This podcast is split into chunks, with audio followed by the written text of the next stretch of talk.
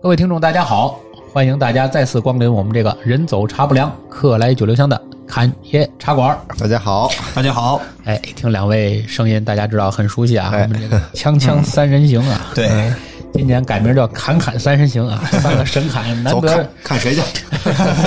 难得又侃到一块儿了，是吧？对因为这个从春节之后，我也是头一回和阿辉见面儿，对他参与了一些挖掘工作，最近 哎，甚是想念两位，真的，是难得大家凑到一起。呃，今天聊一个最近炒的比较火热的话题啊，对非常火热，啊，就是这个扎导的正义，不是，串台串台了，串台串台了。哎，是咱们三星堆的挖掘，哎，聊一聊？三星堆啊，聊一聊三星堆的故事。对，呃，很多兄弟电台应该都已经做过这期节目了，嗯就是赶路的，反正也都录了。对对，就就没被封的大家都听到了。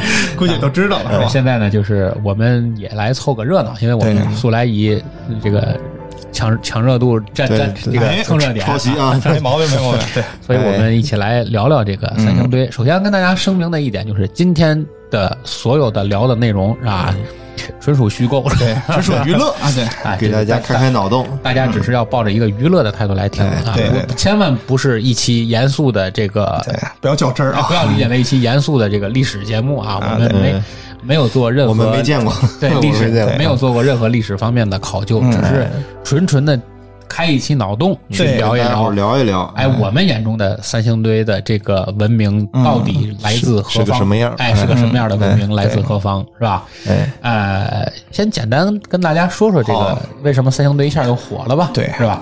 三星堆啊，就是咱国家也是非常重视的这个文物的一个挖掘，你怎么把这么重要的词读的这么发怪啊？它的他的上次挖掘啊，还是在一九八六年，哦，我出生那年，对，挖的当时是一号坑跟二号坑，我记得应该是哦对吧？包括也出来一些呃比较著名当时的一些文物，像青铜神树啊。对吧？四米多高是吧？对，应该有了解吧？对，还有一个那个那棵青铜神树，你们俩都见过吗？呃，我是没见过，对，我照见过照片啊，而且这照片我也见过，照片我也见过，对。那，棵青铜神树其实四米多高，四米多高，上面应该有八只金乌，就八只鸟。你要数的话是八只，就树顶上的那只其实是没有的。哦。有很多人就当时好像我听人导游跟我说啊，就说由于什么挖掘过程中遗失了或者怎么着啊。其实我后来查了一些资料，那个树上应该只有八只鸟，因为八只。那八只就是金乌嘛，就最早后羿射日中的九个太阳，对，那树上落着八个。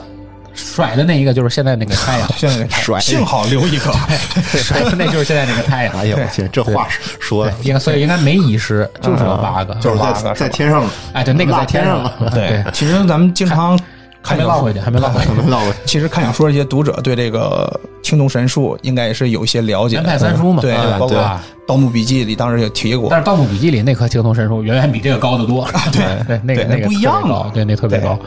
对，由于当时就是挖掘的手段也是有限，包括大家技术能力比较落后当时对，很落后。咱们大家其实看照片的话，呃，对比一九八六年的照片跟咱现在挖掘技术照片，其实差别还是很大的。你对比我当时的照片跟现在的照片，对差别还是很大的。不是是技术技术落后技术落后说明咱们国家正在哎不断的强大，对。对，发展快速。是，哪儿都有你。欢乐。对，时隔三十四年之后啊，咱们国家也是再次开挖，技术也有所升级，嗯，包括那个艺术工艺方面也是有很大的提升的，是。对，包括有咱们之间引进了像载人工作平台，嗯。对，啊。还有咱们之前比较流行的三 D 打印技术，啊，对对对，还有像特殊文物，然后有一些专门的就是恒温恒湿的一些玻璃的哎对，主玻璃方舱要是很多，，主要是很多东西你挖出来了，它以后你还得能保存因为保存好像就是因为没法很好的保存那些器物，才停止包括发掘。当时之前我们挖掘的那个马王堆汉墓，哎，对，啊，有很多当时一出土这个东西是非常鲜艳，对。啊，结果没过一会儿包括那就氧化了个尸体也是，对对是我是那个童年阴影啊，那个照片，哎呦是是是是，好像我看有的资料上记载说，马王堆汉墓出土的那个老太太刚挖出来的时候，嗯基本上还栩栩如生的生，嚯并不是现在那个 浮腾的那个龅牙的那个状态。啊对对对，刚出来的时候基本是和人睡着的样子是一样的。是的，是的，就是会你长久以来隔绝氧气，然后你突然间接触氧气之后，你会迅速的这个氧化变化。而且我看照片，就是之前好像就是露天开采那种，对对对。然后现在呢，好像就是有玻璃屋，对玻璃屋啊，好多个玻璃屋，然后把各个坑隔离起来，然后就是出于不同的保保护的这种途径。对，像有一些文物还是也是怕一些严严重的日照或者日晒，也是也是非常损害非常大的。他就把这个。挖掘现场扣下来，尽量的保持住当时的湿度和温度。对对对对，也是对于这个超人的飞船的一种保护。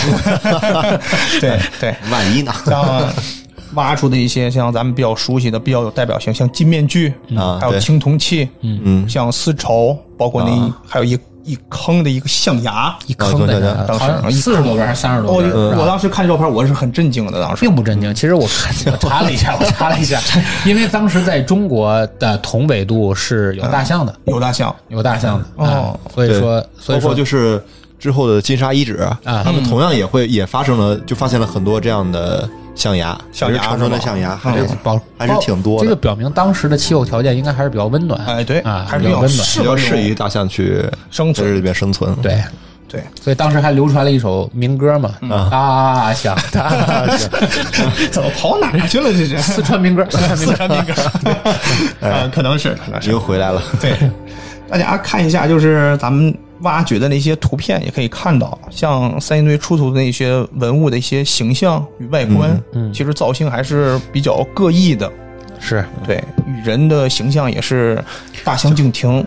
是，其实通过当时的这个三星堆出土的这些嗯面具啊，尤其那个青铜面具，对对吧？这个立人大立人。对，大力人，那是一个祭祀的形象，对祭祀的祭祀，包括那个祭祀，这也是个祭祀坑，对吧？祭祀坑，祭祀坑是这样，是为什么说它是一个祭祀坑呢？是因为可能，因为一般来说，我们开采任何一个或者发掘任何一个嗯文明，你比如说仰韶文明啊，嗯嗯，这个红山文明啊，嗯，你开挖它这个遗址的时候，你除了会发现它中间的祭祀的地址以外，嗯，祭祀用品以外，你在周围会发现很多。人类居住的痕迹啊，对，包括甚至于发现人类的遗骨，对吧？对。但是据说呢，在这个三星堆的开采过程中，是除了这些祭天的或者是祭祀的用品，或者是这些遗址之外，没有发现任何人类居住的或者活动的痕迹，对，一点没有。唯一发现的人类的遗骨，它的这个根据它的骨骼上的碳十四断代，嗯，它和这个。呃，三星堆文明的年代相差非常大，非常大，还盗墓者吧？这应该是很多人怀疑，可能就是盗墓者。哎，盗墓笔记嘛，就是 胡八一的尸体 祖先这一类的吧？应该是对对对。呃，三个人啊，鹧鸪哨这几个人。然后这个是这样，呃，为什么说三星堆的这个？文化很特殊啊，一般来说，人们对于这个文化现在其实争议比较大的有这么以下几点。嗯，第一点呢，就是说这个我们刚才说的，为什么它只是一个有类似于一个祭祀活动的地址，而没有人类其他居住过的痕迹？嗯，这是第一个。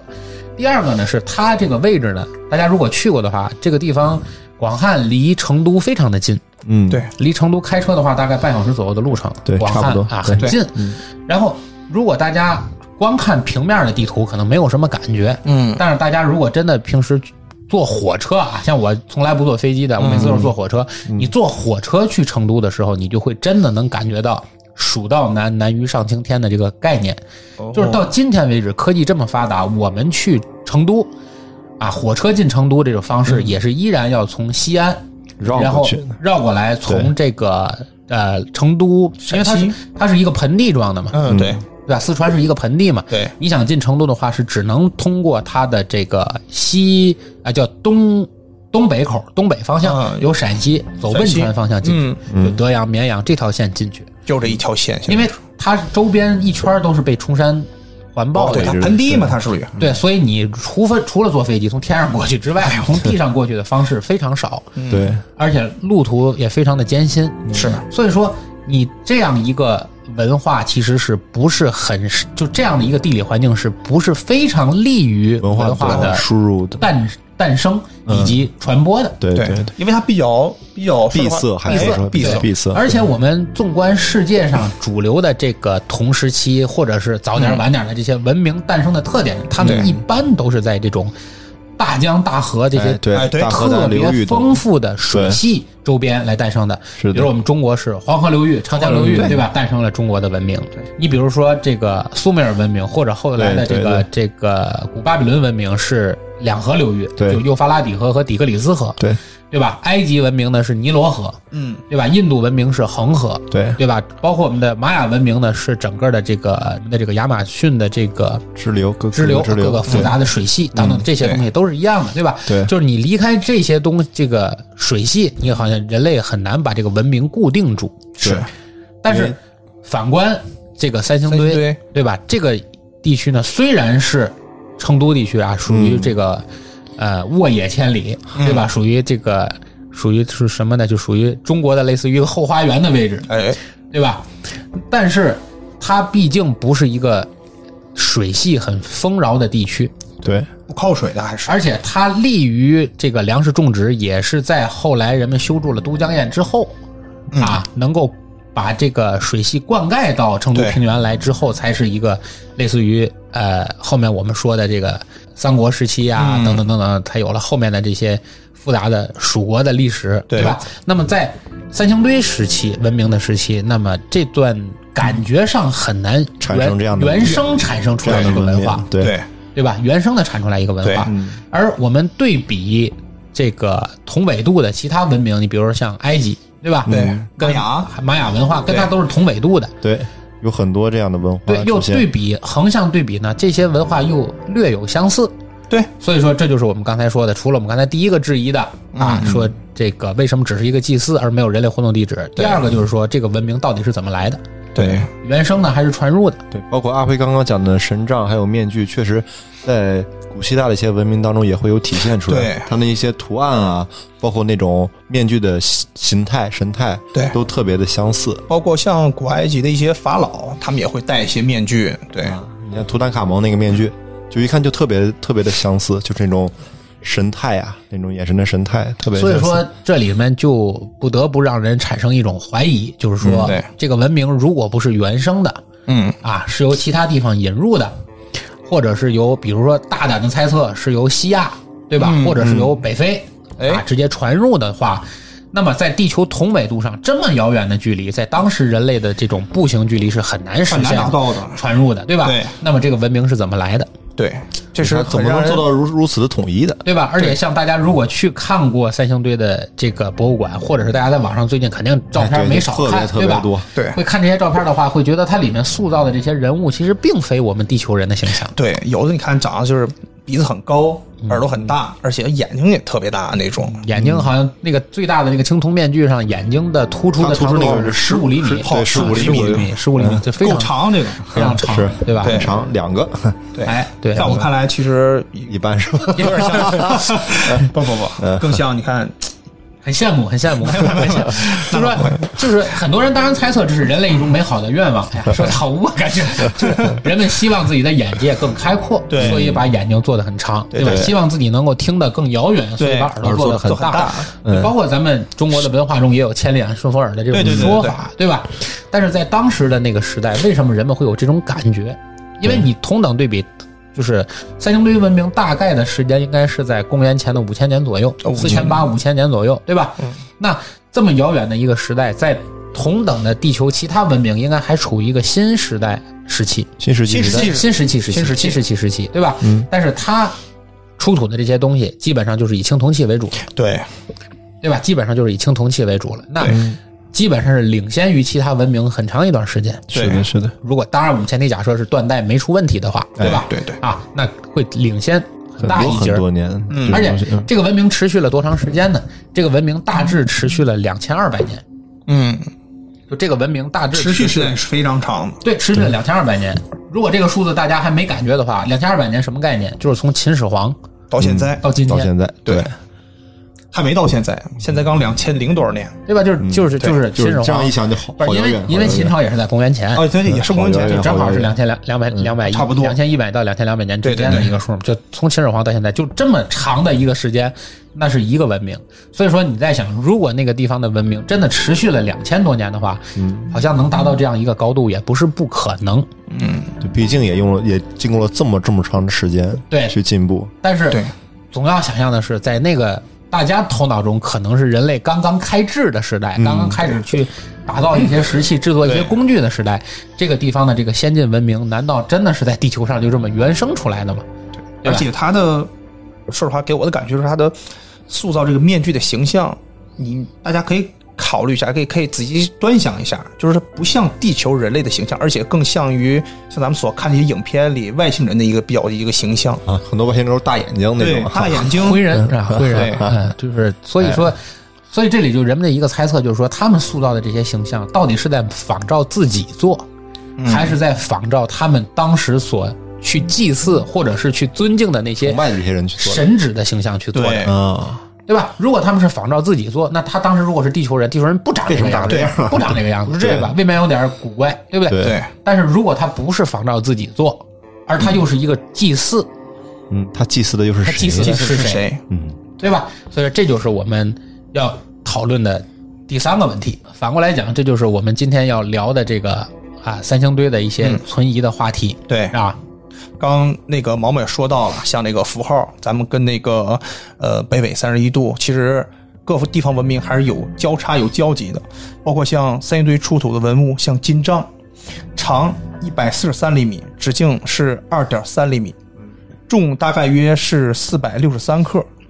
这个金杖啊，就全身的金条，它是用锤打的成式，锤打成一个金皮，啊，里面包裹的其实是一个木章。嗯，就是因为年代啊，可能比较久远了，然后芯儿腐朽了，对对吧？它那个木炭它已经碳化了，朽掉了，对，已经碳化了，但它那个。糟球了，糟朽了，糟朽了，但它那个表皮就是金皮上面还有一些就是比较特殊的文字和符号，嗯，就是经专家研究吧，就是说跟其他文明像古埃及文明，包括玛雅文明，还是有一有些一点点类似，对，啊有一点类有一些类似的一些符号的，对，所以说，哎，像刚刚毛毛提到的，就是在之前这些文化是否有共通的，嗯，甚至他们，咱们再开下脑洞，甚至会说他们的语言是不是也是共通哎，的？对，这个确实是，因为之前我有看过一个呃，文章嘛，就是嗯专门介绍这个在史前，就是为什么咱们的文化能如此的相似。嗯。哎，他也给大家开了个脑洞啊、嗯。啊，这就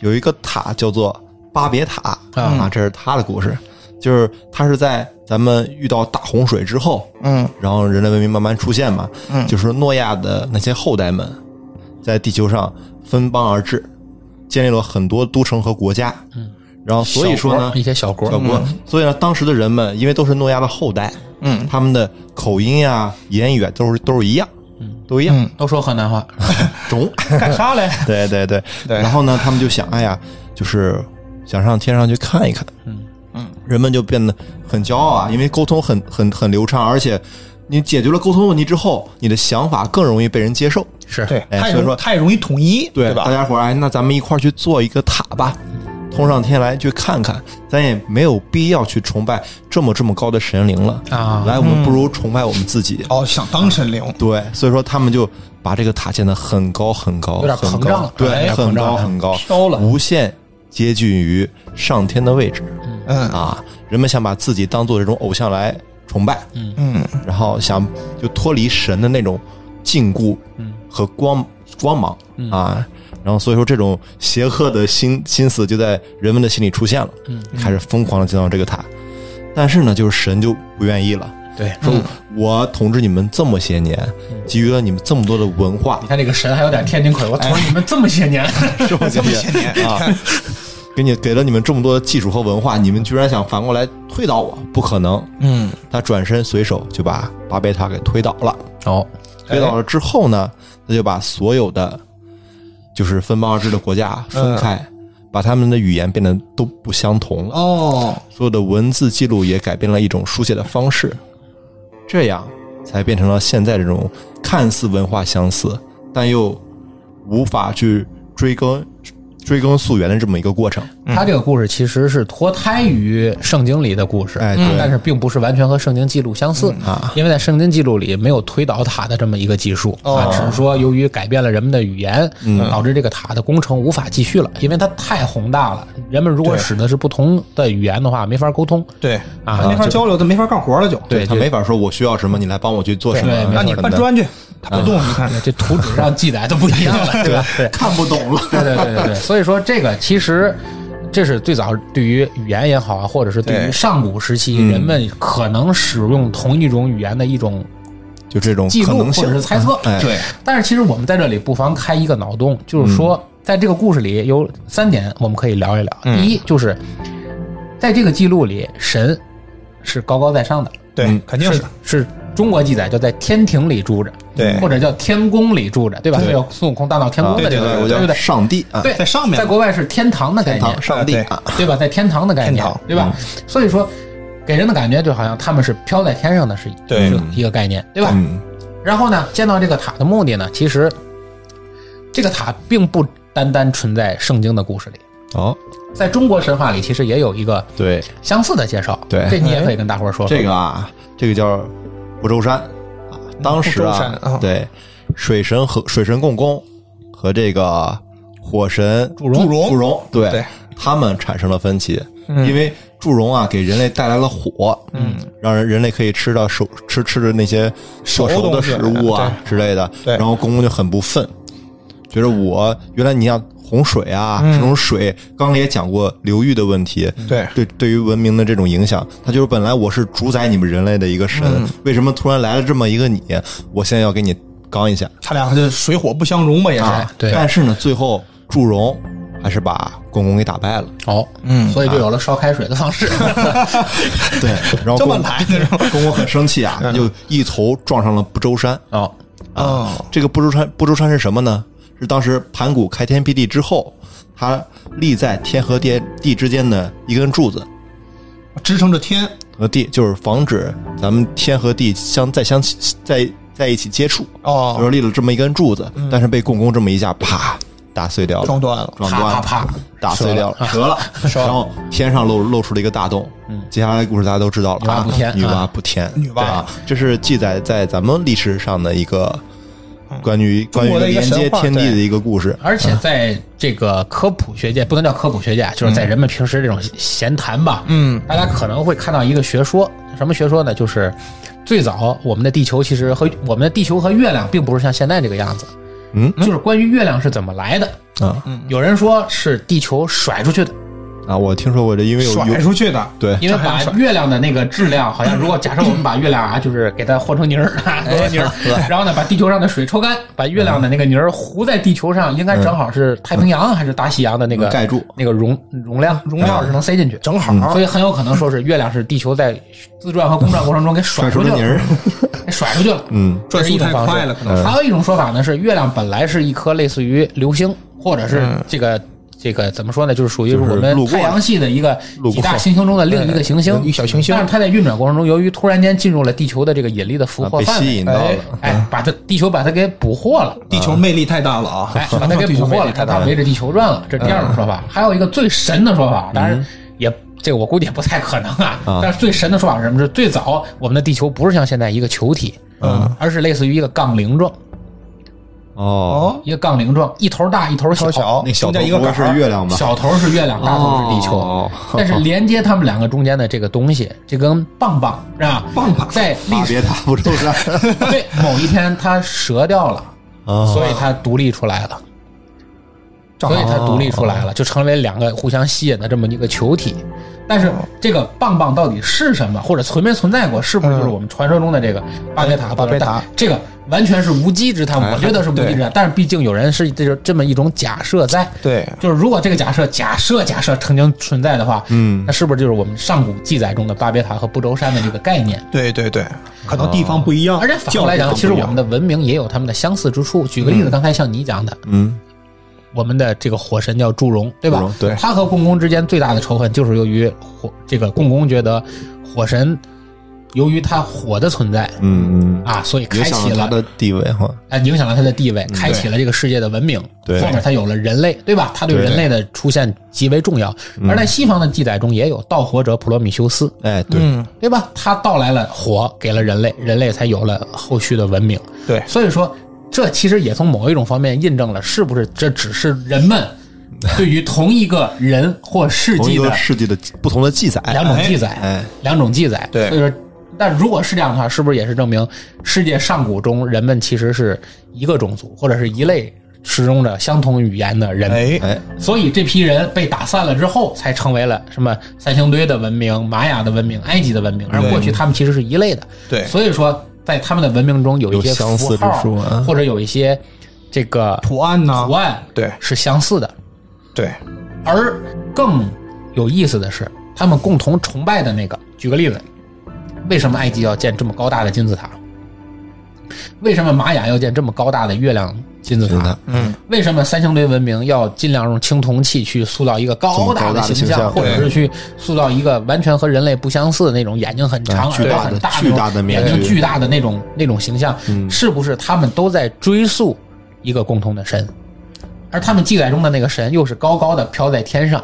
那人们想象中他是天庭，他是上 天天堂啊，但有没有可能，他可能就是来自外星的一个巨大无比的母舰，哎呦，嗯或者一个大飞碟？飞碟悬在空中平，时他们是在空中的，在某些时刻，他们可能会到地球上来交给人们一些东西，嗯，或者跟人们有一些相见的机会。对而他们的身高要比当时的地球人，包括今天的地球人要高更高一些。对，比如可能身高在两米或者是三米以上。对，所以才有了这种现在后期出土的这些巨大的这个铜像啊铜，像是地球人的样子对铜像。当然，这种形象不仅仅存在在三星堆文明里，包括玛雅文明里很多的那个形象和三星堆的形象是很相似的，对，对吧？是很相似的。对对对，嗯这是我们其实对于上古的文明的一种假设。对当然在这里还有一个概念，就是说刚才我们所说的，这只是一团和气的景象，对对吧？来了一个假设啊，来一群外星人，他们忽然觉得地球很好，然后他们很善良，哎给给了你们一些科技哎，，他们平时在天上飘着，偶尔下来给了我们一些科技，然 后一些技能。还 给我们开了一些外挂，让地球上文明迅速发展，对吧？对，还有没有一种可能是，他们来地球的目的并没那么单纯，他们不是来帮助我们，而是奴役我们来的，奴役我们，掠夺我们，对，甚至于来掠夺我们来的。对，甚至于在很多记载中怀疑是不是只来了一批外星人，嗯还是同时来了两批或者更多的外星人，他们争夺在地球抢夺地球资源。为什么我有一种这个假设？我们可以看，我给大家简单的说四件事情。嗯。啊，简单的讲四个小故事啊，嗯。给给大家讲四个小故事来印证一下我的这个说法。嗯。第一，都是上古文明的，都是有这个人类古代文明的故事啊。啊，第一个文明古国就是我们刚才聊的埃及，在埃及的古老的神话里记载过这个奥西里斯和无序之神赛特之间的一场大战。啊，而同时在北欧神话里又有著名的叫诸神的黄昏的记载。对，这个大家肯定在很多影视作品里对吧熟悉都见过雷。神游戏还有这个吧？我雷神对对对对对对对对，包它记载什么是地球上的神对吧？巨人、恶魔，包括人之间的一次巨大的混战。对是的，对吧各种族之间的一个混战，希腊神话里呢也有，希腊神话里记载了很多父子之间的战争，上古之间的父子战争。比如说，克罗诺斯干掉了他的父亲，然后克罗诺斯生了三个孩子，这三个孩子谁呢？是宙斯、波塞冬和哈迪斯，冥王哈迪斯。哈迪斯然后这三个人又联手干掉了克罗诺斯，都是弑父的一哎，个都是弑。父的情节。当然，这个是西方文明，包括后来很多文艺作品里一个共通的，就是对他们有弑父情节，就是对于父权是总是要挑战的。对，对吧？但是这也是记载他一次上古之间的大战。嗯中国更不用说了，刚才除了西范刚才讲的这个共工和祝融之间的一场大战，更熟的就是我们常说的这个炎黄之战。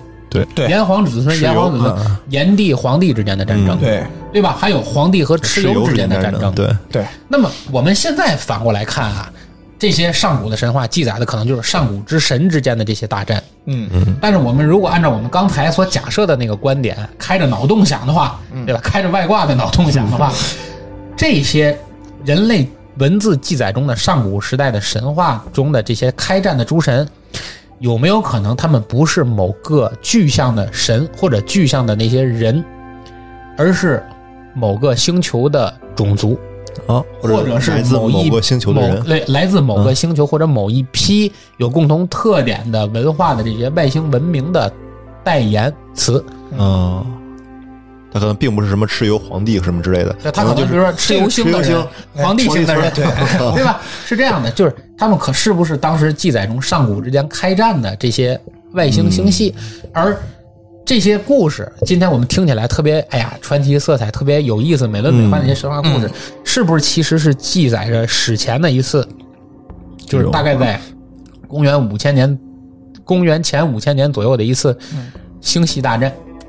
把地点选在了地球。是在太阳系的一次星系大战，嗯，而地球大概是他们共同想抢夺的一个一个小战场，一个资源的一个一个类似于资源库或者军火库，嗯而他们想获得的地球上的重要资源，据猜测啊，或许是黄金。哎，因为有人记载，地球上的黄金储备是非常多的，包括到今天为止，地球人对于黄金的这种追求的欲望是骨子里的与生俱来的。是这样越来越贵了，现在。对吧？我记得就是我 我家兜兜刚出生不久，就是奶奶还抱着他的时候，他就指着奶奶金项链儿，我要这个，我要这个。就是与生俱来，与生俱来人们好像对于这种黄金，就是这种这种金灿灿的东西，是与生俱来的欲望。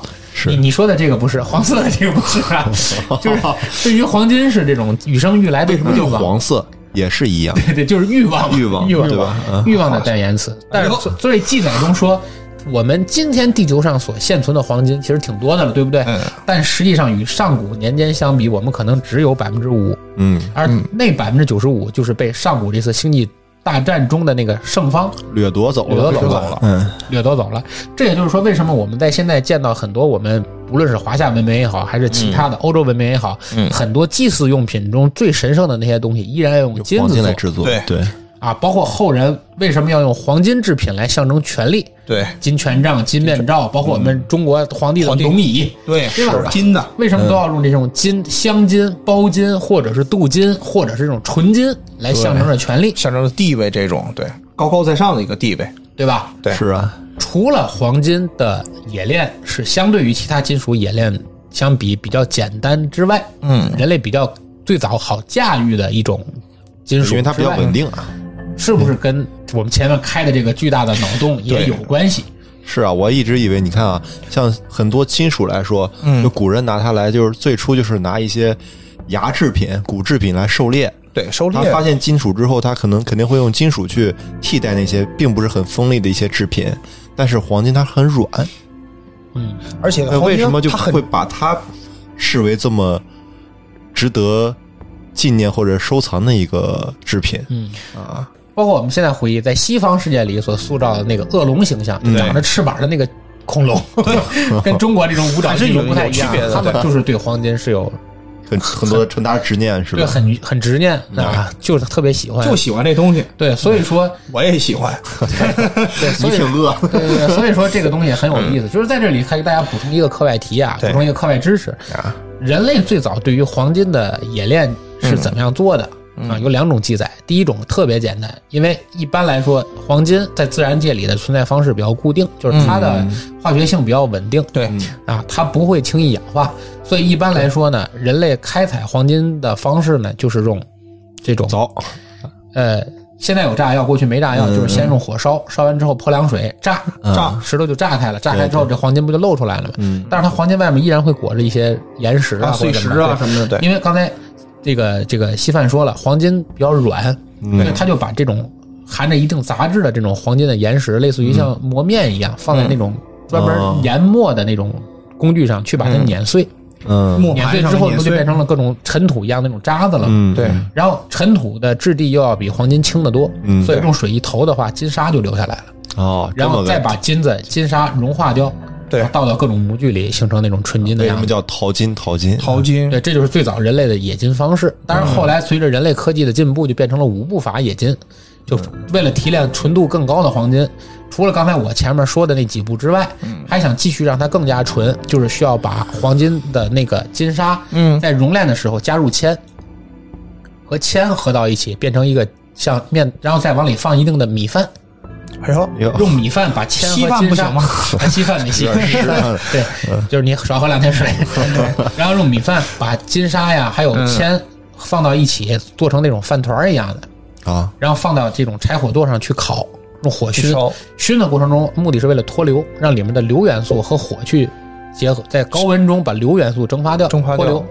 脱硫之后，脱硫之后，它这个类似于这种物体，因为你里面米饭什么的，你就焚烧之后，你就变成这种类似于草木灰的东西对，了，灰对吧？对，把草木灰这种东西再往这个水里泡，然后草木灰溶于水，嗯，然后硫也被脱掉了，然后最后的黄金的纯度就纯纯的黄金就沉在水里了，就是用这种方式再进一步加深黄金的浓度，叫五步五步冶金法。哇塞，所以这是最远古的人们用最原始的方式去提炼黄金的又学到了，方法，对对吧？去提炼黄金的方法，请问 哪儿可以弄到金沙？很多人还还是很聪明的，其实。哪可以弄到金沙呀？你你这你得问问林俊杰他们。是所以说这就是呃，我们讲为什么人类最早选就是比较迷恋黄金的一种猜测。嗯，有没有可能是为了外星人来争夺这种资源？资源，嗯在我们上古开展了一场大战，嗯而这场大战为我们带来灾祸的同时，也为我们带来了一定的科技，对让当时的地球人对他们有一种类似于迷弟的那种崇拜，嗯，对所以才会塑造了很多这种形象，对，去纪念这个一场旷日持久的那种星际大战。举个例子而已，举个例子而已。而且他就是把这种对金对金子这种热爱注入每个人的 DNA 里。对对对对对，人们 就是外星人都那么强，那我们肯定也得留着这东西有好处啊。对对，人类 其实还是比较喜欢这东西其。实包括在这次三星堆的这个文物出土里面，也出土了很多黄金制品，对，对吧？也出土了很多黄金制品。黄金也是比较容易保存的，而且保存年代也是比较久远的。其实，其实反过来讲，对于这个刚才我讲的这种类似于外星人最早对于上古文明的这种入侵，应该还有很多这个相关的记载。对啊，这个其实这个脑洞可就开了大了，就是大家 就是比较科学性的解释是人类的进化过程是达尔文的进化论，对吧？他就说人啊是从猿人，然后进化为能人，然后直立人，最后成为咱现代的智人。嗯但是呢，这个特别有意思的是，就是中间这个断代呀比较明显，嗯，就是在直立人这一块儿，咱们至今没有找到任何能够证明 它存在过的一些证据嗯啊，没有说任何化石啊，嗯，或者说更不要提之前对它的那种描述了，它只是一个猜想，所以说很多人就在这方面，嗯，挖空了心思。好，就我们来想想，它到底是人到底是为什么会突飞猛进？无论人的智力啊、科技啊，还有你大脑脑容量啊，各个方面，怎么会在这短短的几万年间有这么长足的进步好，啊？嗯，这个咱们就可以来聊一聊。这个对在说这个之前啊，就是咱们刚刚有提过苏美尔文明，嗯，这个呢对是对于咱们人类的历史记载，它是有书写的记录的。啊，有文字的记录它一般都是给咱们人类从十亿年前一直到四十五万年之间的历史都有详细的记载。嗯啊，嗯，在它之前，他讲了这么一个故事，大概在十亿年之前，嗯够圆，够圆，够老的，对，对。这个星系叫 X 星球。这实在编不出来了。X 星球，，X 求未知数 X，X 星球，它呢就是会围绕着太阳去运转，嗯。但是它的周期呢是三千六百年。三千六百年转一圈儿。啊，对，所以说它大部分时期啊，这个星球是不会出现在咱们银河系之内的。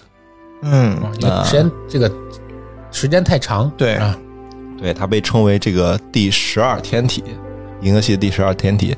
然后近些年呢，就是人们在发现海王星之后，嗯。发现海王星的绕太阳的轨道总是会发生一些偏移，对，所以就怀疑这是不是这个星球来就是产生了这种引力的影响。哦，但是正正当人们怀疑的时候，翻开松美克文明的记载，它就早早就就有了这个对这个 X 星球的一些描写。哦，有关于它的记载是对，记载说这个 X 星球叫做尼比鲁星，叫什么星？尼比鲁星，尼比较鲁，尼比鲁星。然后上面的人呢，大概是三到五米高，嗯，然后在六千到四千年之之前之前，嗯，然后他们去帮助人类进行了这么一次进化吧，算是。进化改造。啊。对他讲啊，就是三千六百年是这整个这个尼比鲁星球的一个运行周期，嗯。但是每六百年会在地球周周边去出没嗯。啊，也就是在四十五万年前的嗯某一天，他们在近地的轨道上发射了一枚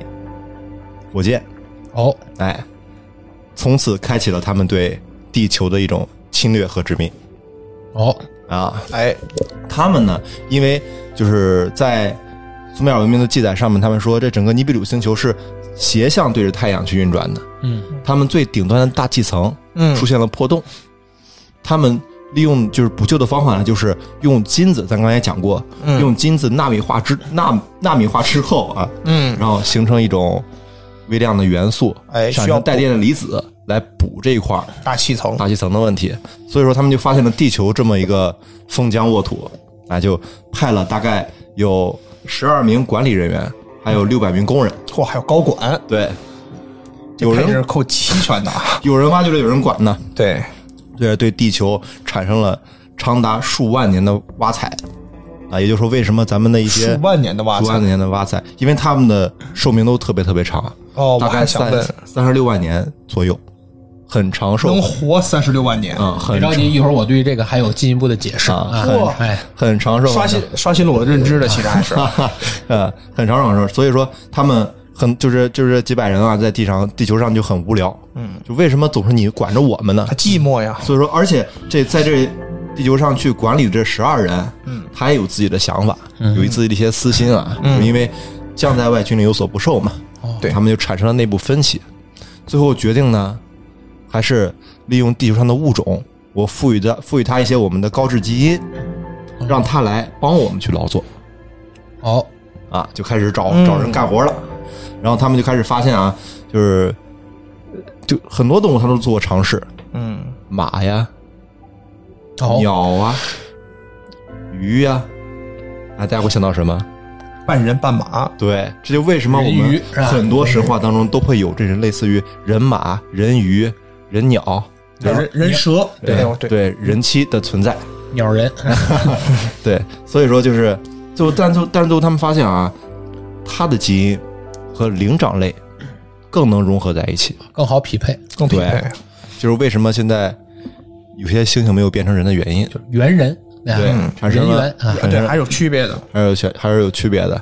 然后他就把人的基因和自己的那高智基因，嗯，呃相结合，然后形成了就是咱所谓的一些开智的人。嗯，但是呢有问题，他们的就整个的岁数不可能和和他们一样这么长，嗯对，年龄都偏小就容易夭折，嗯，而且没有很很强的生育能力，嗯，所以他们又经过了几万年的摸索和研究，嗯，创造出了第一个他们满意的工人，嗯，然后把这些工把这些工人的基因利用复制，利用转移，就造就了一批最早拥有智慧的人类。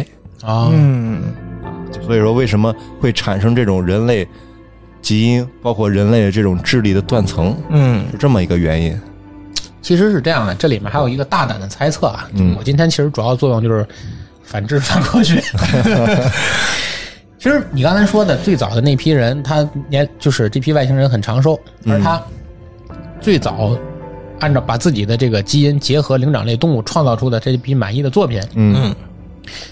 其实也是在我们的很多上古记载中，也是有一批很长寿的人。还是有很长寿的。反过来讲，在上古记载的很多传说中，包括很多这个故事里，嗯。上古人类确实很长寿。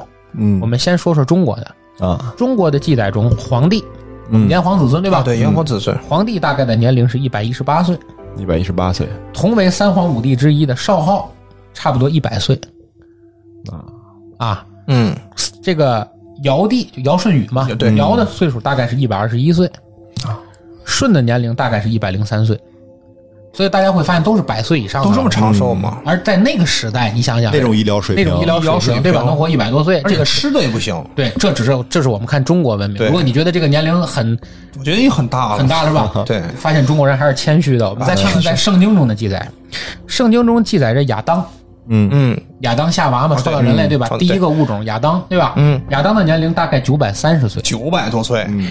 赛特的年龄大概九百一十二岁，该男的年龄差不多九百一十岁。而在整个的圣经记载里，除了上帝以外，嗯，地球人的年龄最大的记录应该是叫啊、马什塞拉，嗯他的年龄大概是九百六十九岁。啊，所以说，我们会发现，在上古文明中，其实真的是有一批，或许真的有一批人年龄很大。对你说这个谦虚这个事儿，那你那苏美人就肯定不谦虚了。就是在我们发掘到的最早的苏美王表上面所显示，他们的前八代君王统治了远远有二十万年之久。有八个人活了二十万年，八是的，是的，而且就是他们那个之后的那些后代也是很长很长时间，可能不是几百岁，可能少则都都一万岁这样的。少则都懂完了。哎所以说这里面有一个合理的解释，说什么呢？是由于上古时期人们的文化水平太低了，嗯，人们不能像今天一样起出这么多美丽、优秀、富有寓意的名字。对，所以说当时人们的语言词汇量也有限。所以就是 能理解吧？明白了就是我们今天姓氏的概念，可能过去就是个名字。就是说，我们如果这个家姓李，爸爸姓叫李，孩子也叫李，可能就不会以现在比如说李什么李什么这区分这个名家姓一代一代对，嗯你说李这一一个族的人就都叫李，哦，哦，所以说如果是这一个族存在了九百年，那你这、这个名字就一直被叫了九百年，而在我们后人的记录上是没法区分的，你不能叫李一、李二、李三、李四，对不对？对对对对。你肯定就记载了一个李。他的。记录总是他，因为他们的记录方式就是记录你的姓。对对对，所以你就会发现李这个人干了好多好多事儿。就九百年。对对对对对，但其实这可能已经这里有两千多个李了，好好几个李对吧？了对。好好几，代人他是用这种方式来讲，但是嗯。这个是我们比较就是比较认可的认可的一种叫法，但是并不浪漫，那样？还是像刚才我们讲，最早假设是外星人创造的第一代人，他们是很长寿的，目的是为了去帮他们去劳作嘛，嗯。对，而且就是。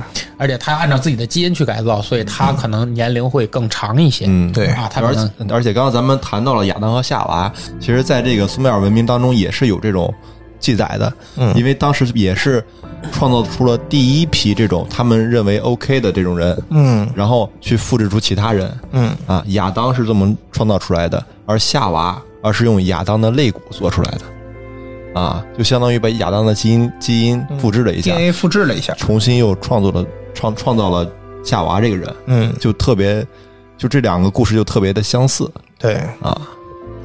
所以说，刚才我们一下就是讲了这么多璀璨的文明啊，但是在三星堆也好，啊、玛雅文化也好，嗯除了埃及，因为埃及的记载比较完整，嗯同纬度还有一个记载就是在太平洋同纬度地区，因为大家会发现这些文明从非洲到亚洲嗯。到美洲，好像都是连着的，唯一中间断了的地方就是广袤的太平洋。嗯。所以在神话记载中，在太平洋中，曾经其实这个文明是存续的，在本在同一纬度上还存在着一一个点的文明，嗯这个点就是传说中的亚特兰蒂斯。啊，水下之城，但是亚特兰蒂斯又后来记载好像是沉到了海底沉没了了，对对所以这一点的记载断掉了，哦，就变成了从亚洲直接跳到了美洲，而中间太平洋这块是没有任何连接的，嗯，明白了，能理解我意思吧其实？很有可能那个文明文明也是存在的，但是由于某种原因，就有可能是那一圈文明。哎，对，因为三十度嘛，正好这一这整个三十度这一圈儿，这一圈儿。类似于地球的一腰带，对吧？一个腰带地区，因为它的温度相似，对气候环境也相似似，所以就产生了一圈儿人。哎。但是后来由于刚才我们讲过的某次气候上的大改变，或者天体上的大改变，对。导致了地球上的地貌出现了大改变，对。有的城市凸出来了，有的城市地震了，有的城市塌陷到海底去了，对对对所以出现了现在这种散状的，就一点一点一点的东西这样。的文明，而不是一个连着的一个文明、一个文明带了。或者说咱们刚刚说的那种，可能大家就是一个城邦，连在一起没有任何隔阂的城邦，对对对对。啊，就是因为就是因为断掉了，出现了出现了某种事情的发生，导致它原来一个连接完连接的很完整的一圈儿文明，对。变成了一个点一个点的散状文明，对，啊，对吧？因为你大家可以看到，三星堆孤立出来了，而周边凸起了什么？凸起了喜马拉雅山，对，亚特兰蒂斯沉下去了，被太平洋覆盖了。嗯。然后欧洲就是整个的，如果大家把这个地图倒过来看的话，嗯，就是大陆是有漂移说的嘛？对对漂移说。那么非洲曾经可以和现在的南美洲其实是可以对接上的。对对。那这个这片大陆又裂开了，所以原先一个完整的一个板块，整个一个大分部分五裂了，一个大部落一样，对，分分割开了，才形成了现在这种散状的文明存在。而大家都不难发现，在我们刚才讲过的这个非常光辉璀璨的这个文明史前文明，嗯。嗯，突然间在公元前的某段时间出现了，就大概在中国记载中三皇五帝时期，就是差不多在公元前一万年左右，一万左右。一万到一万七千年左右，嗯，出现了一次很严重的人口下降和工艺水平突然间的下降、直线的下降。倒，退嗯。的事件。对吧？会发现，就原先人类好像很璀璨的文明，你看玛雅文明，我们能告嗯对埃及文明大大金字塔，玛雅文明月亮金字塔，三星堆文明都能青铜冶炼的这么牛，对。吧？嗯。制金术这么牛，突然间，这个这个文明没了，嗯，嗯对吧？有的沉到海底去了，嗯有的文明荡然无存，形成了一个荒漠。对。你玛雅文明基本没有后续的文明和它衔接，对吧？嗯。后续文明基本上没有衔接了，对，对吧？包括古巴比伦空中花园，这都都没有了，都没了，都没了，对吧？嗯那么好像是人类文明发现了一次大倒车，对，而这次大倒车是什么呢？什么原因呢？经过考古记载和一些史料上的不准确的记载，嗯，人类确确实实发生过一次旷日持久的大洪水，大洪水，对大洪水，大洪水事件嘛，发生了一次旷日持久大洪水，而这次大洪水。不仅仅单单是，比如说我们九八年的那次洪水，对吧？就是一个全球性的持持世界性续很久是一次全球性质的、持续性很长的地貌的巨大改变。嗯对，就是刚才我们说的，也许原先一个很完整的连接成一体的城邦，对。由于这次改变之后，加速了它的分裂，完全就嗯。崩坏了，就变成了对另一个样子了。地貌也，地球的样子也是从此发生了一个巨大的转变。亚特兰蒂斯而这次转变的大洪水记载在圣经里有，对，对，就圣经里的那次大洪水，诺亚方舟的故事，对吧？嗯中国的神话里也有。共工撞向了不周山，天塌了啊！世界开始汪洋一片。对，天漏了嘛，留下和来的古兰经里也有，古兰经里也完整的记述了一次大洪水的过程，而这些大洪水的断代，我们会发现都很凑巧的集中在了公元前一万年到一万七千年这看。其实也也挺长的，将近一万年的这一个时间轴里，对，包括苏美尔文明也有详细的记载这一块儿，对，嗯在这次文明之后，我们忽然发现世界的文明类似于踩了一脚刹车，然后又重新摁了一次开始。后面再进化的这新的五千年，才是今天我们这人类文明的五千年。啊，而新的前面那五千年，随着大洪水的记载结束了。淹没了，那我们现在可以聊聊人，就是我们开一个大脑洞，为什么会有这次洪水？怎么来的这次洪水？为什么会有这次洪水？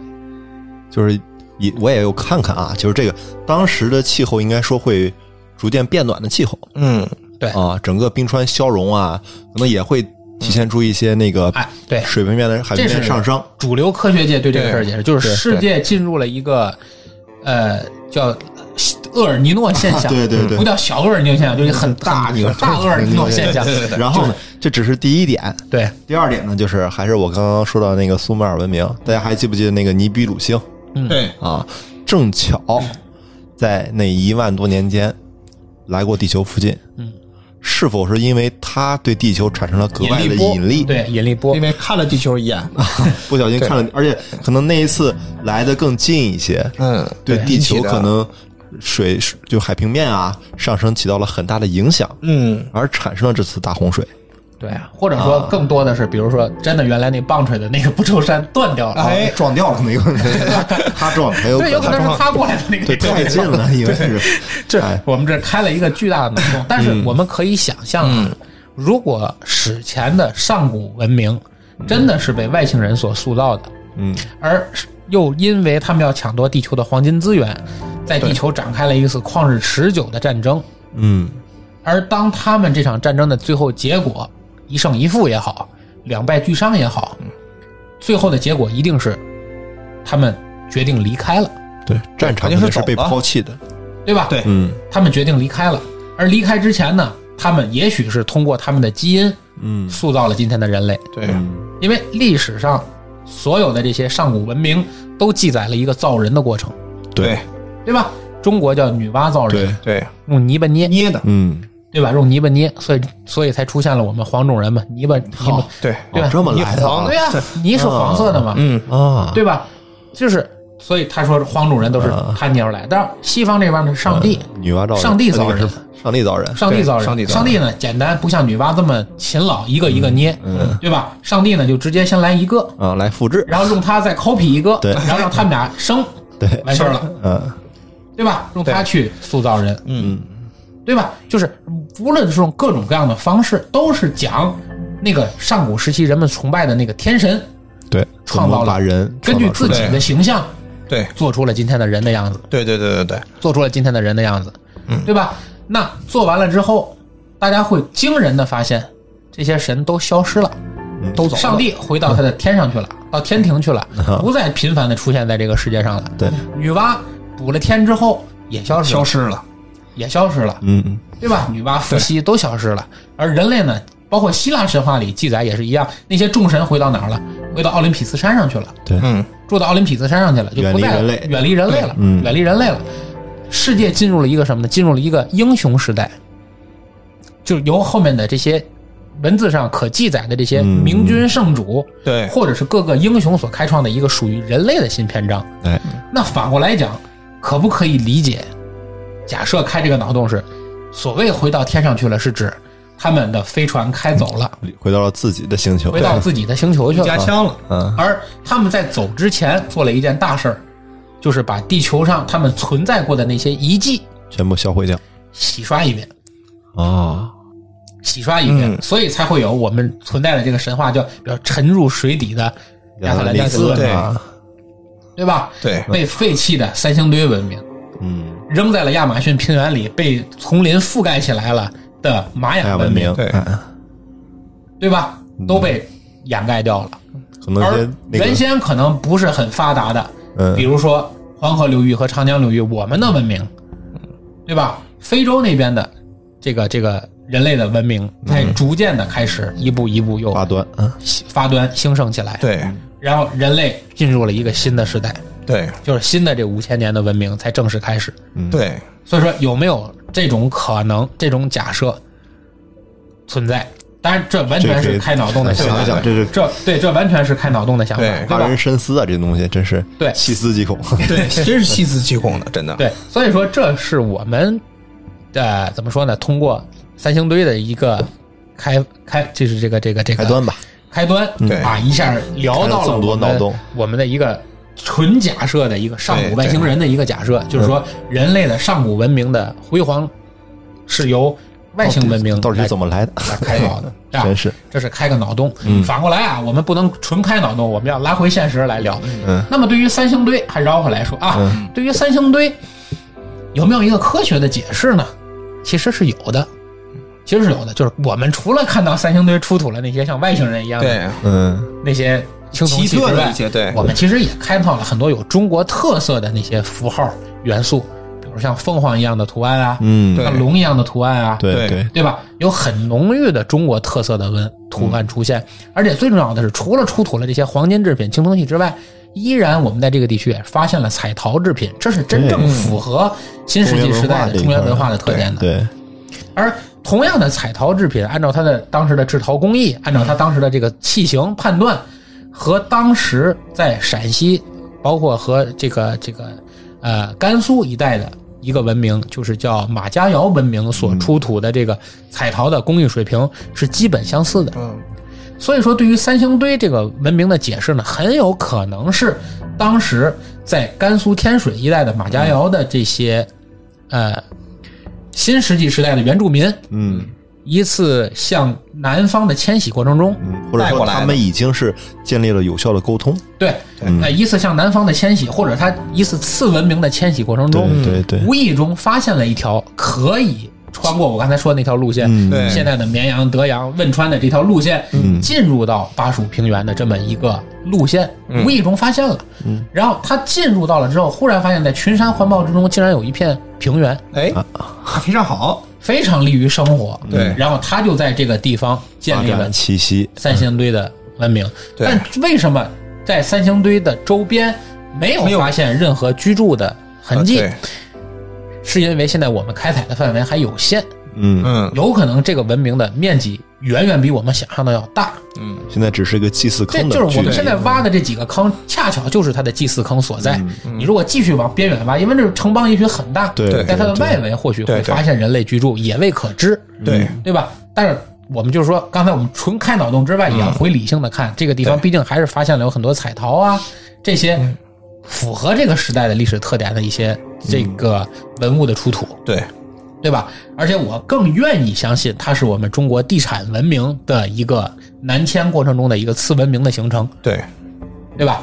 这后面据关于三星堆的更多的解释和猜测，当然还要交给我们的专业的历史学家、考古学家对，根据进一步的开采啊，还有这个对于新的这个坑的文物和文献的研究研究嗯啊，得出一个更完美的解释。对很有可能大家在听我们这期节目的时候就已经有了新的发现那。有可能，对对有可能对，有可能，对吧？也有可能，当当我们节目真正和大家相见的那一天，对外星人就开始跟我们沟通了。不至于这么晚啊，好吧？你想拖更多久？现 现打电话，对对对对对，这只是我们今天用啊、几十分钟的时间跟大家进行了一个简单的小沟通，对对吧？也是用这期节目来欢迎一下一直从春节以后没跟我们见面的阿辉的哎呦，回归。我可想死你们了。对，对吧特别是今天给阿辉开了开脑洞，然后发现里边什么都没有。没有，觉得收获也特别多，哎，包括怎么炼金啊，我就得好好研究研究。其实呢，我们呃聊到这里呢，这期节目的所有内容应该就跟大家聊完了。因为原先如果您在我们的这个侃爷茶馆一号院的听友群里的人呢，嗯的的听众朋友呢，会误以为我们这期节目应该是要聊这个扎导的正义联盟和这个新上的这部《猩猩大战大恐龙》，对是吧？不好意思，我们传错片子了。不不不啊，是因为我们因为我们这边还有一些准备工作没有做完，嗯啊，对我们会把它放到下周再去跟大家来聊这个。呃，我们这个影评的这期节目啊，对主要是我们那个王一阳这周工作也确实太忙，没法对大家坐到一块儿来录这期节目，所以说我们为了更好的准备吧，我们把它往后再拖更一期，嗯。啊，用这些三星堆来填补一下空白，嗯啊，然后呢，这个原来你是个工具人，阿辉。是，然后这个我们也准备好久了，也是。对对对，对对对对对，然后呢，呃，也给大家先留一个课堂作业啊，就是因为下周我们要更新的这部影评呢，可能内容非常多，嗯，啊、也不光是要讲这两部影片，可能会相关的把我们所知的啊 DC 的这个英雄宇宙，嗯啊，包括是这个呃。这个《金刚大战哥斯拉》的这部片子所引发的帝王计划，以及这个、嗯呃之前的前因后果哎，啊怪兽世界啊，怪兽宇宙都要跟大家聊。嗯所以说，希望大家能够，如果有时间的话，能在我们下周节目更新之前呢，去把这个几部对应的片子看一看。能复习一下。对，包括扎导拍的这个正义联盟。呃，正义联盟不要说了，对吧？包括这个正义联盟的院线，就是尾灯拍的那部尾灯版，嗯，嗯对吧？包括这个导演剪辑版，哎，对，扎导拍的这个超扁，嗯。啊，超人大战蝙蝠侠 BVS，、对吧？包括这个扎导拍的超人大战在超人的钢铁之躯，嗯。啊，钢铁之躯，哎，包括这个哥斯拉系列的哥斯拉一、哥斯拉二，对还有这个金刚骷髅岛这些电影啊，细数也不少部了，对吧？是 啊，整个正好够大家看一周，对，那大家可以提前去。温习一下，看一看对吧？这样以便于我们下周再聊的时候，也不至于让大家两眼一抹黑，和很多对情节回忆不起来。对对对吧或者说大家有什么自己的想法，也可以在我们之后那期节目留言，啊，对对对对，咱们可以好好的讨论讨论。对，这是我。们在这期节目之后给大家留了一个小作业，是吧？也是头一回我们在节目里给大家留作业啊，给你脸了，这是。胆儿大了，是，好，时间就到这里啊！今天所有的节目内容就给大家播放完了。这里是人走茶不凉，客来酒留香的侃爷茶馆，我是毛毛。哎，我是稀饭，我是阿辉，来，谢谢谢谢大家，咱们下期再见，再见，拜拜。